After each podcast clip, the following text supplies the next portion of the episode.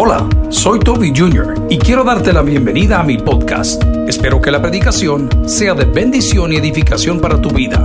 Comparte esta información con otros. Espero que disfrutes lo que Dios tiene para ti el día de hoy. Que Dios te bendiga. La palabra del Señor en primer libro o primera carta a Timoteo, capítulo 6, versículo 11, nos da una clave maravillosa y directa de cómo nosotros podemos noquear aquello que nos aleja de Dios. Acabo de ver una imagen muy bonita que dice novio, novia, y en medio estaban los mejores amigos que con una tijera se cortan. Ningún noviazgo puede funcionar con terceras personas en medio. ¿Alguien dice amén? Porque termina perdiendo su bendición. Así la comunión con Dios no puede funcionar cuando hay terceros en medio, cuando hay intereses, cuando hay debilidades, cuando hay cosas que hemos descuidado. La palabra del Señor en 1 Timoteo capítulo 6 dice, más tú, más quién dice, tú. Comencemos por ahí. La labor de noquear el pecado que hay en su vida no es la del pastor, no es la del diácono, no es la del maestro de escuela bíblica. La labor de noquear el pecado en su vida es personal, es una decisión personal como el deseo de aceptar a Cristo, es una decisión personal. Está bien dicho, yo y mi casa serviremos a Jehová, pero la responsabilidad es propia. Yo me recuerdo que en la universidad yo amaba los trabajos en equipo o en grupo porque nunca hacía nada. Yo decía, yo pongo el folder, yo saco las copias, yo llevo la portada. Imagínense el trabajo que yo tenía, llevar la portada. En el cristianismo no funciona así. El cristianismo, el trabajo es individual. En la lucha que tenemos todos los días en contra de nuestras debilidades, la palabra del pastor es un valor agregado, pero la verdadera lucha está en tu corazón. Y lo primero que quiero decirte es que la palabra de Dios te capacita para todo. ¿Lo puedes repetir conmigo? La palabra de Dios me capacita para todo. Yo estoy preparado para poderme dar en la torre con mi error. La palabra nos afirma y cuántas veces nos dice, mira que te mando que te fuerces valiente. Sí, está bien, pero siempre eres tú. Cuando Moisés subió fue él.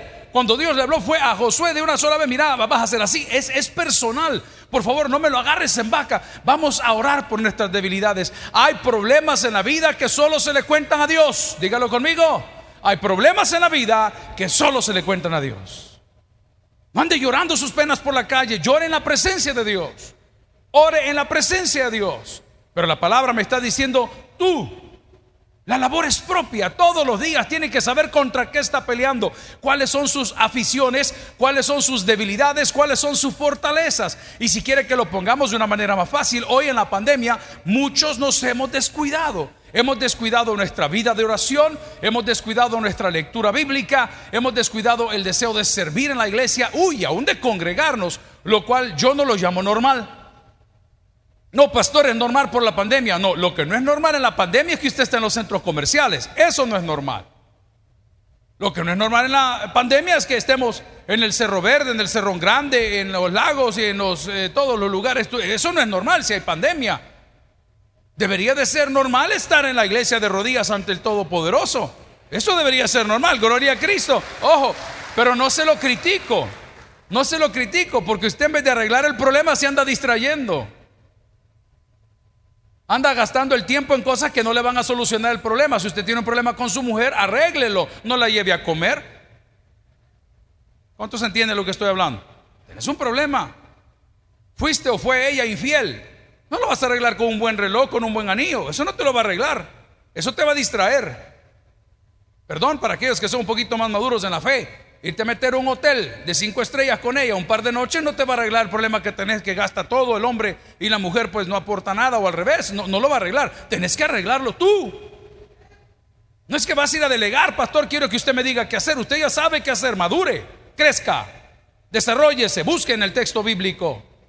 Así como cuando aprendió a pedir pizzas por Hugo, así como aprendió a pedir panes con pollo a través del app de delivery, Así usted puede aprender lo que Dios quiere de usted de parte de la palabra de Dios. Pero, eso no lo puede hacer nadie por usted. Tiene que hacerlo usted. Yo tengo una tremenda lucha con la cintura de Guanaba. Alguien dice, amén. A mí me gusta comer. ¿A quién no le gusta comer aquí?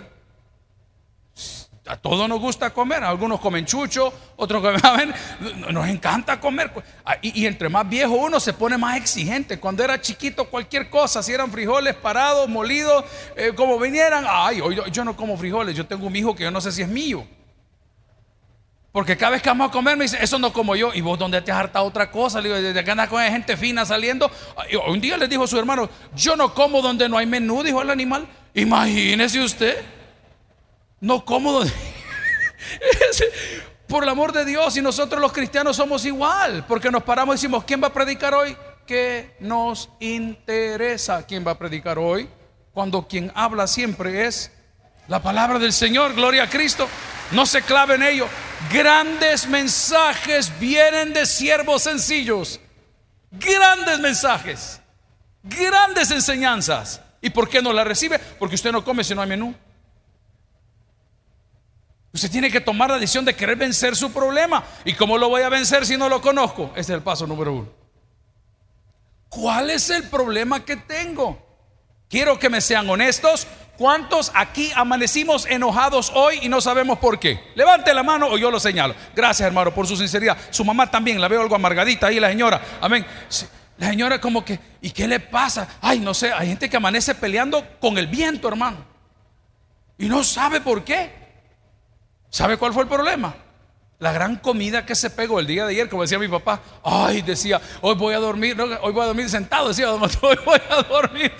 De la gran harta no ha dormido. No, es que, oí, oí, tum, tum, tum, tum, aquí en mi casa, yo vivo en una esquina, se oye todas las noches. Yo ya aprendí a moverme dormido.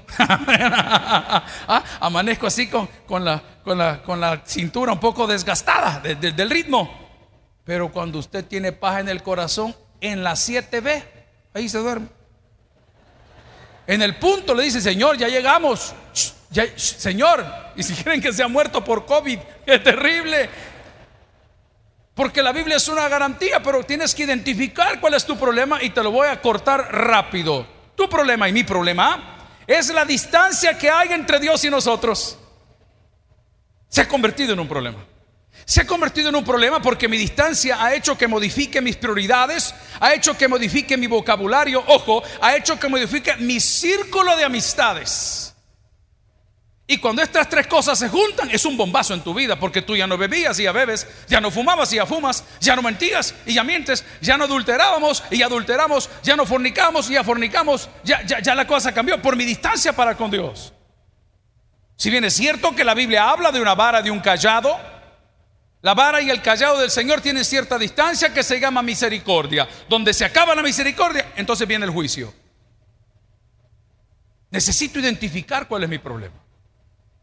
Yo no conozco mucho de psiquiatría, mucho menos de psicología, pero cuando uno tiene algunas um, fijaciones, voy a ponerlo así, obsesiones, no sé cómo decirlo, hay otra palabra más fuerte todavía, lo sientan con el psiquiatra, el psicólogo y él hace un tipo de regresión. Cuéntame cómo fue su juventud, cuénteme, tuvo alguna incidencia, eh, mire, usted le pasó aquí, le pasó allá, y dice, aquí está el origen.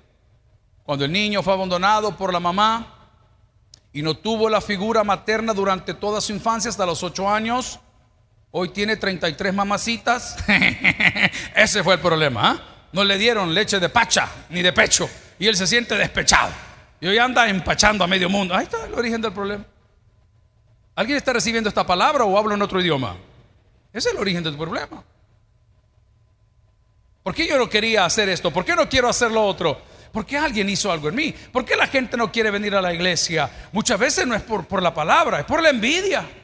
La envidia sus bendiciones, la envidia su prosperidad, la envidia su salud, la envidia que hoy que ve en pandemia, usted ha ido a Estados Unidos cuatro veces y ellos no tienen ni visa, les da envidia y por eso no vienen a la iglesia. Es el origen del problema. El problema no es el pastor, el problema es tu pecado. Pero vamos a aprender hoy cómo noquearlo. ¿Y cómo lo voy a noquear? Bueno, tengo que identificar cuál es el problema. Y para eso tengo que hacer un examen de conciencia.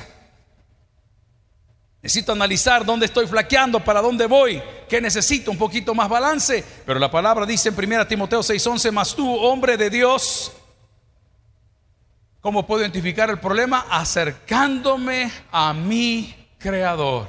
¿Cómo puedo identificar mi problema? Acercándome a mi creador. ¿Qué hace la madrecita que tiene una mente maravillosa, que tiene una capacidad dada por Dios?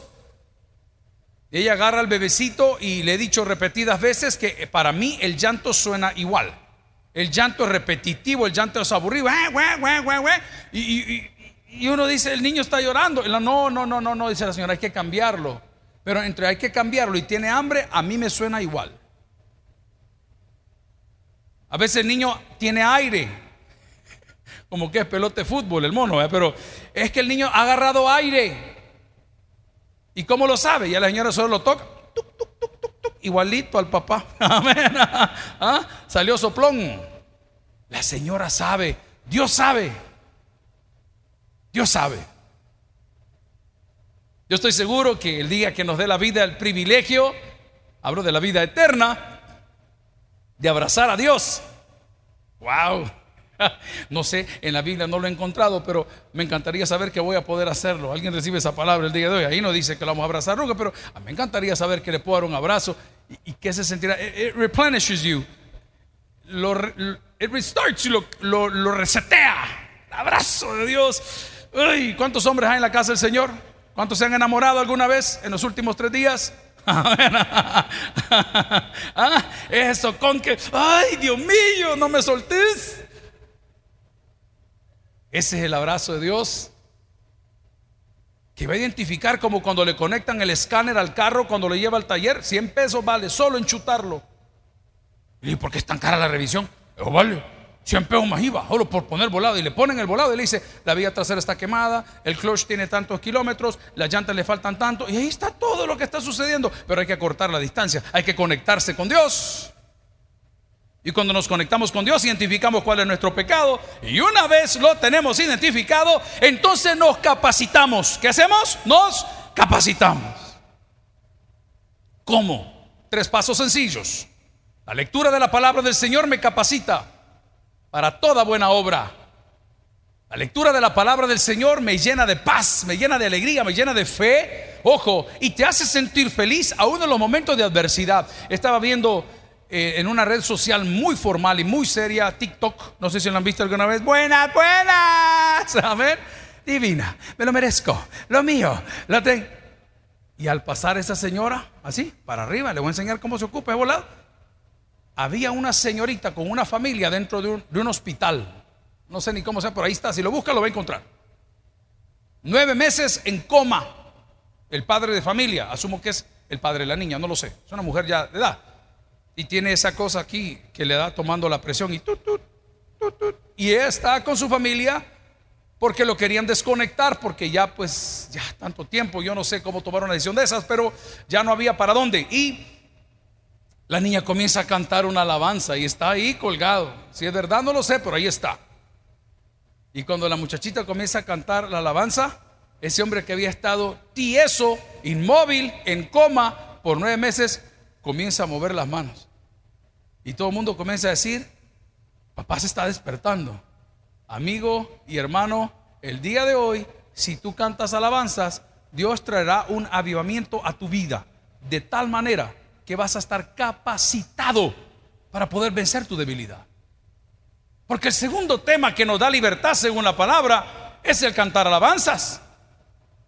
No solo es como castigo, lea la lección, lea la Biblia, lea la Biblia, tiene que leer la Biblia. No, hombre, eso nace, pero alabar al Señor desatará, perdón la palabra grotesca para muchos, un tsunami de bendiciones en tu vida. ¿Y cuándo debo de alabar? Bueno, gloria a Cristo. ¿Cuándo debo de alabar? Dice la palabra que alabemos en todo tiempo. Dice la palabra, todo lo que respira dice, alabe al Señor. ¿Qué es la alabanza fuera de la música? Hacer las cosas para la gloria de Dios. ¿Quién de sus amigos cumple año hoy? ¿Quién cumple hoy? ¿Quién cumple de sus amigos? No sabe. ¿Y usted tiene amigos? Averigüe. Eso es alabar a Dios. Eso es alabar a Dios. ¿Alguno de sus amigos tiene que ir al hospital? ¿Necesita algo? ¿No hay algo de comer en su casa? ¿Le falta algo en su refrigerador? ¿Ah? Eso es alabar a Dios. Alabar a Dios no es comprar un himnario y venir a repetirlo como perico aquí a la iglesia. Alabar a Dios es llevar alegría donde usted llegue. Y si no tiene para dar, pues una palabra de fe. Porque no siempre con plata se arreglan las cosas. Debo de confesar un pecado el día de hoy. Ayer fui al Tunco, pero fuimos de día. pero ahí como es guaro todo el día es lo mismo, hermano. 7 y 40 de la mañana, qué lugar más bonito. Me cobraron un peso para entrar. En Soyapango es pecado cobrar renta. Pero en el Tunco está autorizado. Ahí se las dejo. ¿Alguien recibe esa palabra? Ah, va. Yo les digo porque ahí nos cobraron. Otra gente. Si, si es un lugar público, porque me van a cobrar mi propio país donde pagamos nuestro impuesto? ¿Cuál es el problema? Pero al entrarme, pues, yo les dije que fui a conocerlo y se la aguantan. Amén. Y cuando llegamos, dijo un peso por cada uno. ¿Y cuántos son? Somos 19, somos 14. Un pastor amablemente, los amigos, digo aquí, pero me llamó la atención. En otro lugar se llama renta, ahí no sé cómo se llama. ¿O no pagan vialidad ustedes en la alcaldía? Bueno, entonces, ¿por qué me va a cobrar ahí? Ingeniero, averigua uno por Yo propongo que deroguemos esa ley. Amén. ¿Está aprobado? Aprobado. Bien, vamos para Bueno. Y cuando llegamos ahí, estaba sentado un hombre empresario que yo no sabía qué empresario porque ahí todo el mundo es bien relajado, es bien bonito, hermano. bonito. El lugar está bien bonito, bien cuidado, bien diseñado. Wow, pareciera que está en otro lugar. Se llama el Tunco. Amén.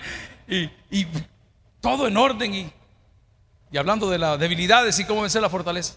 Y solo nos bajamos ahí de la motocicleta. Y había un amigo así, con pelo largo, bien chivo, así las trencitas. Eh, y así solo con sus swimming trunks, ¿verdad? Con sus calzonetas. ¡Hey, Toby, qué pasó! Me dijo. Ay, dije, este ya me agarró de pato. Le digo, ya loco tan temprano, aquí todo el día, dijo el hermano. Venga a conocer. Y fuimos a conocer el tour. Es maravilloso. Mire, los vendedores de lentes oscuros una creatividad. Andan una tabla de surf de esas que ocupan para andar en el agua y le han hecho agujeros y han puesto unas cosas. Es que el salvadoreño es a todo dar. ¿Cuántos dicen amén? Si aquí no, no triunfa el que no quiere, hermano, el que vive todo el día tirando hate, tirando odio, tirando críticas y te estás pudriendo con tu crítica y no avanzas nada porque tienes un problema. Tu corazón está herido, está mal. Pero bueno, estando en ese lugar, hablando de que estamos capacitados para toda buena obra, y si no tenemos plata, pues demos una palabra de fe. El muchachito este me dice, venga a conocer, pastor. Y me, llevó un café, me dijo, este no sé qué, este es la venta no sé cuánto. Y allá al fondo de, ese cafetín o de ese bar, depende la hora, amén. ¿Dónde andaba? En el cafetín, amén. Ahí se llama el motel, allá la vuelta, el cafetín. Pero bueno, vamos al punto. Ustedes son malos. Entonces estaba sentado el Señor y me dice, Él es el dueño, me dijeron. Wow, un señor salvadoreño esforzado, bilingüe completamente, con todas las cosas puestas bien bonito. Y yo, ¿qué le puedo dar a este hombre si él tiene todo aquí? Y le dimos, o le otorgamos o compartimos una palabra de fe. ¿Y cuál fue la palabra de fe, pastor? La declaración profética. Dios lo ha bendecido, le dije. Dios lo ha bendecido. No se olvide de Dios. ¿Se da cuenta cómo le podemos cambiar la vida a alguien tan fácil? Cómo esa palabra, sé que el día de hoy, no sé si está dormido, si está despierto y me está escuchando, esa palabra quedó martillada en su corazón. Y cada vez que habrá otro negocio y habrá otro negocio y habrá otro negocio y haga corte de caja y vaya y venga, él sabrá que todo lo que está ahí, Dios se lo ha dado para que él no se olvide de él. Amigo y hermano, podemos noquear nuestras debilidades si identificamos cuáles son, si nos capacitamos para hacerlo primero a través de la lectura, segundo a través de la alabanza, que no es cantar himnos, y la tercera a través de la asistencia y o servicio. Sirva al Señor. ¿y cómo puedo servir? Yo no tengo tiempo. Claro que tiene tiempo. Busque la frase que más le gusta del sermón y póngala en redes sociales, hermano.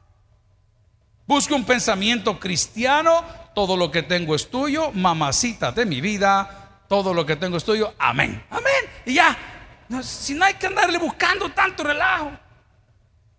Porque estoy seguro que el día de hoy, aquel que recibe esta palabra que el Señor da en 1 Timoteo 6:11, le pegará un knockout, un TKO a su pecado. La palabra dice más tú, hombre de Dios, huye de estas cosas.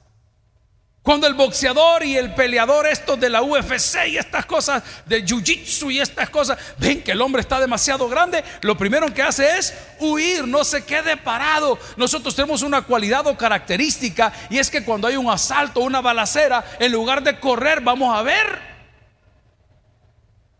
Comienza la trona, están cayendo rayos. ¿A dónde sale usted al patio? A ver, a usted le van a volar. No, mi hermano, huya.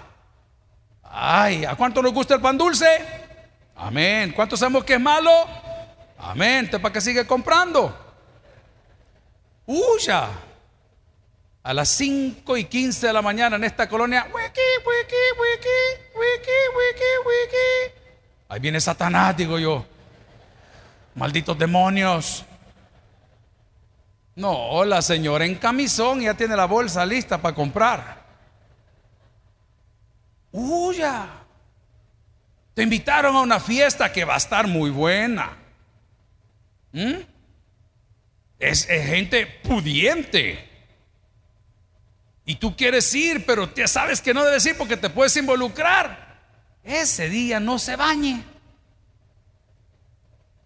Y cuando le es que no me he bañado, y hay gente que es tan mala que lo baña uno. No, esa es otra cosa. Vamos a la palabra. Santiago capítulo 1. Amén, dijeron por aquí, qué terrible. Santiago 1.14, ¿qué dice la palabra? Búsquelo conmigo. Esto es muy, muy, muy importante porque la gente dice, mire lo que Dios me puso, mire lo que Dios me dio, mire la tentación que el Padre me ha enviado. Eso es falso, esa afirmación no es bíblica. Dice la palabra en Santiago 1.14, sino que cada uno es tentado cuando de su propia concupiscencia es atraído y seducido. Significa que la debilidad que nos está doblegando es aquella que ha anidado en nosotros. Lo que yo deje anidar en mi vida es lo que me puede hacer tropezar más adelante. No deje nada anidar en su vida. Ustedes no saben la invasión que tenemos aquí de esas palomitas de Castilla. Y como hoy todo está protegido y todo es ley, la generación de cristal estornuda y se ofende, pone algo y se ofende, hace algo y se ofende. Están acabándose los edificios por todos lados. Aquí son ratas con alas. Y nosotros peleamos para que no aniden. ¿Y qué hace, pastor? Les prende fuego, les pone pega. Viene la sociedad de animales con el animal que los dirige, ¿vea? Entonces vienen a decir, nosotros estamos en contra de todo y se harta pollo. Qué bruto. Es, bien inteligente y come cuche. Ah, vaya. Y según vos a ese, con una carta de amor lo destazaron, animal. ¿Alguien recibe esa palabra? Del día que ve a alguien defendiendo y come caje, está enfermo, hermano. No, yo soy vegano, vos ridículo, hombre. Mata y come, que no han leído la palabra. Hay un orden para todas las cosas. Pero bueno, la sociedad de alemán de animales, que el animal viene a protestar. Entonces, ¿a qué voy? Un día para poderlo ahuyentar, compramos unos búhos. No me pregunte por qué, si es verdad o es mentira, pero nosotros fuimos al mercado y compramos unos búhos. Y les pusimos tres veladoras. ¿Ah? El culto al búho. y, pusimos los búhos ahí arriba, donde ves la tabla de la ley, a la menora que está allá. Por cierto, hoy es uno de los días más tristes en la tradición del pueblo judío. Hoy se celebra ese día, de la el último día que se llora por la destrucción del templo. muy bonita la ceremonia, busquen en la web. Pero bueno, lo pusimos ahí arriba donde está eh, ese, ese menora. Y los hipotes del colegio decían, el pastor nos ha mandado poner cámaras. ¿Ah? Si a los chipearon en la vacuna y ni cuenta se dieron. ¿Ah? El 666, porque son tres y son amigos los tres, las tres bestias. Voy al punto. Y la gente veía al búho y literalmente las palomitas se iban. Señora, póngale un búho a su marido ¿Ah? para que vaya ese hombre de poca fe. Así un animalón, póngale así. ¿Ah? Se iban. Ahora pregunto, ¿por qué te está ganando la batalla? El odio, porque lo dejaste que anidar en ti. La lascivia, la dejamos que anidar en nosotros. La envidia, la dejamos que anidar en nosotros. El rencor la dejamos canidar en nosotros. Entonces, ¿cómo vas a vencer algo que tú solito estás acomodando? ¿Cuántas veces andas presionando con tu propia lengua esa muela que se te mueve para todos lados? Hasta maña agarrado, así se duerme. Meciendo el diente aguado.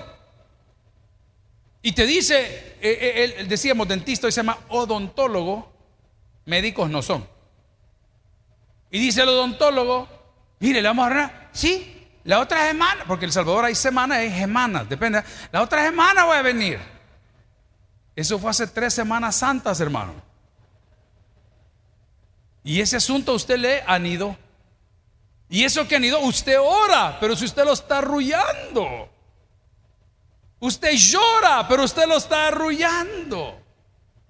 Ese problema de carácter no lo tiene que dejar ahí. Todos lo tenemos, pero no va a dejar, y ni lo voy a dejar anidar en mi corazón, porque me está diciendo Santiago que la tentación que yo creo que me vence es algo que está en mí, no está allá afuera. Por eso la palabra dice que es más fuerte el hombre que toma y controla su cuerpo que aquel que toma una ciudad fortificada. Voy a decir algo por algunos amigos que tengo y he hecho en la vida, ya son cincuenta y tantos años. Entre más fuerte, más inseguro. Entre más producida, más insegura. Hay gente, yo tengo un amigo que terminó perdiendo su casa, que no era lo ideal, pero me dice, mira, Toby, yo no puedo vivir con ella, es que te lo digo. Eh, eh, él tenía un poco de, conocimiento de la vida cristiana por sus abuelos, pero su esposa no, pero él quería una Barbie en la casa y es correcto, si cada quien tiene lo que quiere, está bien, no es pecado. Usted sabe tolerar ese tipo de cosas y la atención le gusta, que todo el mundo ande deseando a su mujer, ese es su problema, hermano. Usted es lo que quiere. Señorita, usted quiere un muchacho bonito, así que, que se ponga brillo en las uñas y que ande. Pues eso es lo que usted quiere. Usted quiere una amiga. No hay problema. Y juegan jacks las dos y saltan hule negro y todo. Está bien. Si hay cipotes que no son así, son bien trabajadores, ¿me entiende lo que le digo? Y se fajan todo el día, sí, pero no es el que vos querés, ¿sí? Como lo querés para andarlo exhibiendo. Pues este amigo me decía, tú podés creer que son las 8 de la mañana y nos hemos despertado a las 6 para ir a la finca y no poder ir a la finca porque ella no encuentra el cincho que van con sus zapatos. Yo no puedo. Entre más producido, más inseguro. Se los he comentado varias veces, ¿no han visto ustedes acá cuando vienen los europeos? Se los dije hace unas semanas.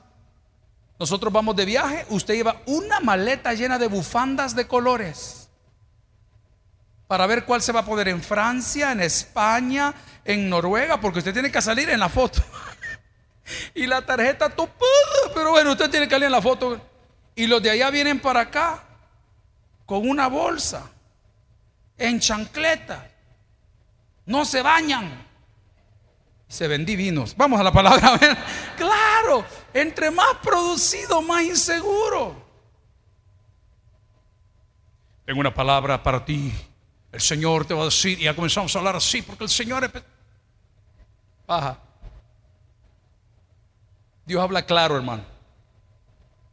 Cuando subió al monte, yo no recuerdo más que truenos y centellas. Ahí no Chao, chao.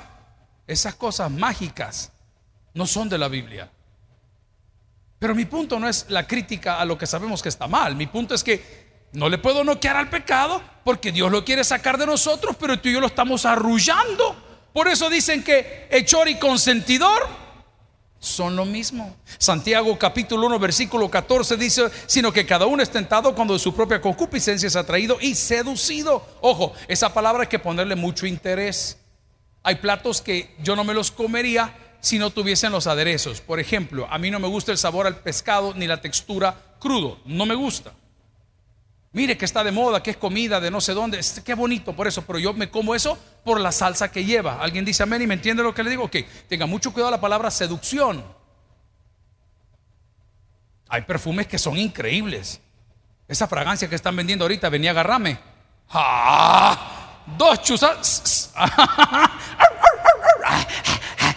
es otra cosa. Esa palabra es difícil. Cuando usted sabe que le quieren tomar el pelo. Y ese fue el consejo de mi papá. Tené cuidado, tené cuidado. Tené cuidado. Y no me lo decía porque se lo contaron, me decía porque lo había vivido. En algún momento me decía, mira, ¿cómo estoy yo? En esta decisión que he tomado. Tené cuidado. Me encantan esos consejos que todavía están en mi mente, en mi corazón. Que quiero que el Señor nos lo dé a cada uno de nosotros. Porque Satanás es maravilloso para seducirnos. Y lo vamos a interpretar como buenos salvadoreños. Satanás va maiciando al pollito. Ahí lo va maiciando y hasta que te revuelca. Y después de revolcado te quita la vida, después te ponen en el asador y te venden por dinero. Pero tú creías que era lo que querías y que era lo que necesitabas y, no puedes vencer al pecado. Y pastor, yo llevo años peleando con mi pecado. ¿Y cómo vas a llevar años si tú eres el que lo está arrullando? Cuando crecieron mis hijos, mandé a poner un pasador a la casa. El pasador es psicológico porque nunca lo he puesto, pero como tata los amenazo. ¿Eh? Entonces ellos le tienen más miedo al pasador que al tata. Y yo les digo, lo voy a poner temprano, a las 3 de la mañana. Ah, a las 3 cierro la puerta y el que no venga morirá en el diluvio de maldiciones. Amigo y hermano, no ande arrullando sus debilidades porque nuestras propias debilidades nos van a seducir hasta que paguemos con nuestra propia vida. La palabra del Señor nos dice, si me acompaña, en 1 Corintios 10:13, nos recuerda que estamos capacitados por medio de la oración, de la lectura bíblica, de la asistencia o el servicio para vencer cualquier tentación. ¿Alguien dice amén esta palabra el día de hoy? Estamos capacitados. Miren, estaba viendo una pelea de esas fuertes, ese deporte yo no lo entiendo, pero me imagino que si los romanos fueron así de bárbaros, eh, esto no se quedan atrás, hermano. Sientan, digamos, a 800, 500, no sé cuánto cabrán en Las Vegas, cuánto, unos mil gentes tal vez, y ponen el estadio así como este volado y ponen el ring en el centro como lo teníamos antes aquí, vea. Hermano, se pegan unas golpizas. Eso es inhumano. Las orejas de aquí se deforman, hinchado, pero es una cosa terrible. El underdog, el, perro de abajo, el underdog, e, era un muchacho moreno de raza, pero tamaño muchacho. Y este otro le estaba pegando una gran paliza. Ya estaba reventado de acá. Yo no sé qué es lo que les ponen, que les sellan ahí la piel para seguir en su show. Son millones de pesos los que están en juego. No para ellos, para sus promotores. Es lo que hace Satanás. Te echa el pleito y el que gana es él. Hermano, y cuando al morenito le acercan la cámara, porque no dejan de filmarlo, ¿verdad? Bien golpeado ya, miradito un poco perdida, el moreno dice, I've been training for this. He estado entrenando para esto.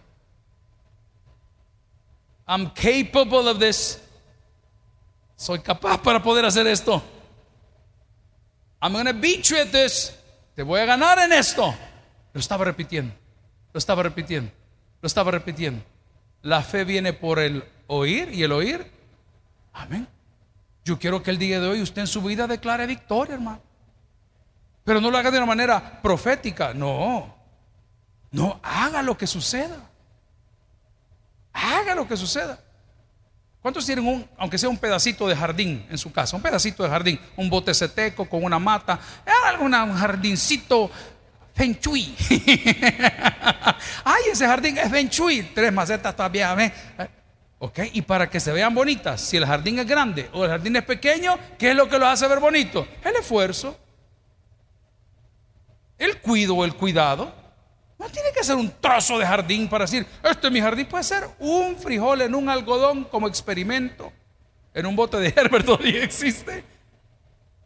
Pero ese volado va a crecer si lo cuida. Y la Biblia dice, es de toda cosa guardada, o sobre toda cosa guardada, guarda tu corazón, porque de él mana la vida.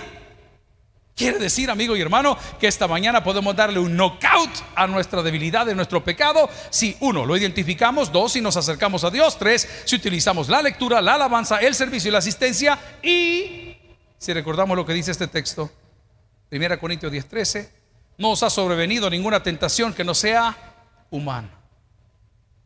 Humana. Aquí le pone un tope. Yo quiero que tenga fe en el tope. Porque hay una declaratoria divina para usted y para mí. Esto es humano. Hey, yo no voy a incitar ni agitar sus pensamientos, pero las cosas paranormales existen.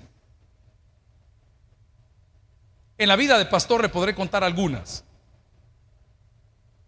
Le doy un ejemplo. La gente, si usted habla de área de exorcismo, que es bien delicado, casi exaltan la, cruz y que la cruz se la ponen y, y, la cruz y le ponen la cruz, la cruz per se, hecha así. Ah. La cruz, el material, eso no tiene poder. Pero nosotros se lo atribuimos. a las cosas, a las imágenes. Se las atribuimos. Lo místico, lo atribuimos a eso. Pero la palabra dice que su palabra, o sea, la palabra de Dios, esa sí tiene poder. Y si en algo yo puedo confiar que va a hacer estas cosas, es en su palabra. Segundo caso de experiencias paranormales.